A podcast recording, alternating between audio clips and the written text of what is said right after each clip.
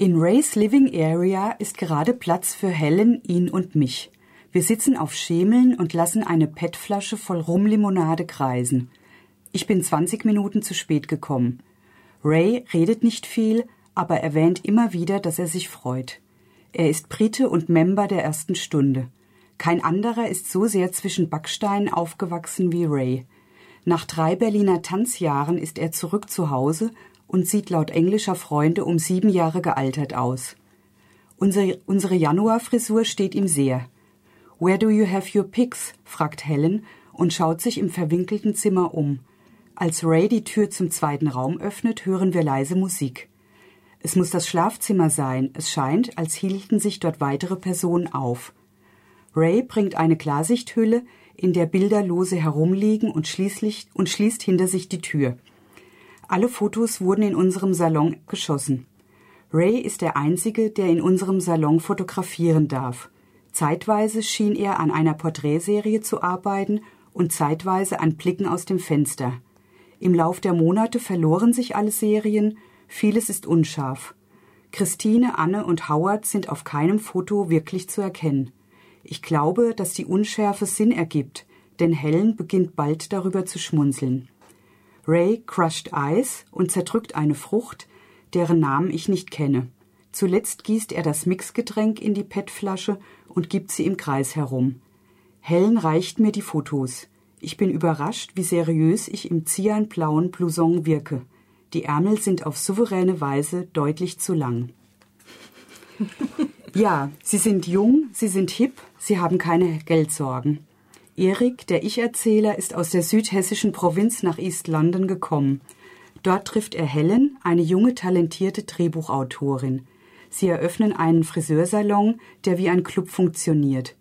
Frisuren, Musik, Tanz und die alle einende Idolisierung und Suche nach Bea, einer Schweizer Street Art Künstlerin, die niemand kennt und die überall in der Stadt ihre Kreide- und Edding-Statements hinterlässt. Auch im Salon scheint sie unerkannt ein- und auszugehen.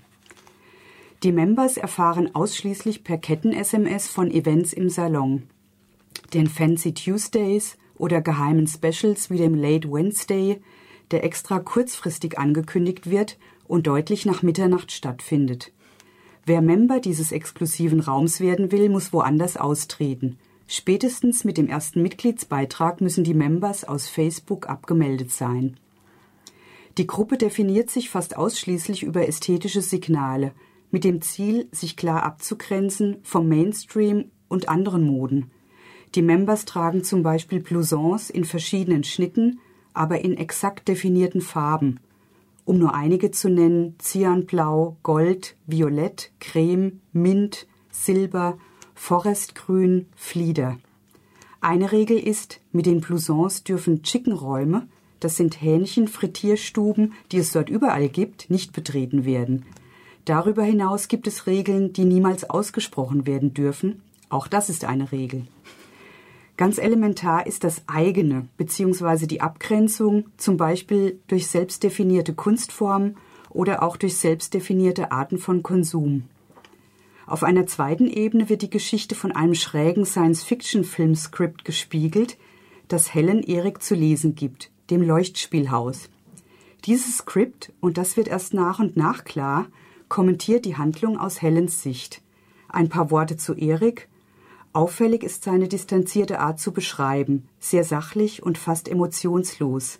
Selbst in erotischen Momenten scheint er mit großer Distanz auf sich selbst zu blicken.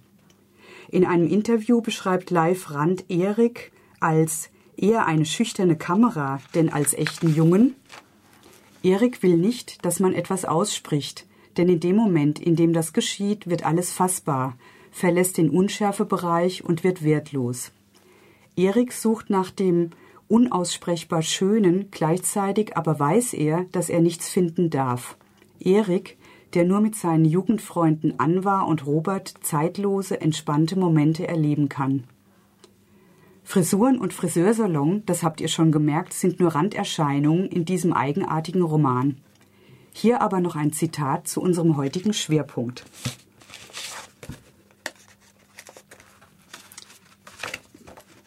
Die Frisur des Monats Mai haben wir ungewöhnlich lose definiert. Wir tragen ausrasierte Nacken und freie Ohren, alles weitere wird individuell zusammengestellt.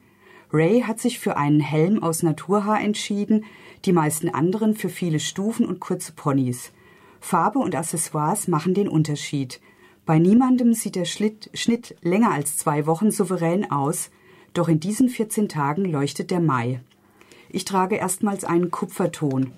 Beinahe schwedischer Adel, sagt Helen, und mich erstaunte ihre frei assoziierende Art. Sie selbst hat sich über den Mai-Konsens hinweggesetzt und ist zu ihrem Januarschnitt zurückgekehrt, elegant und businessaffin.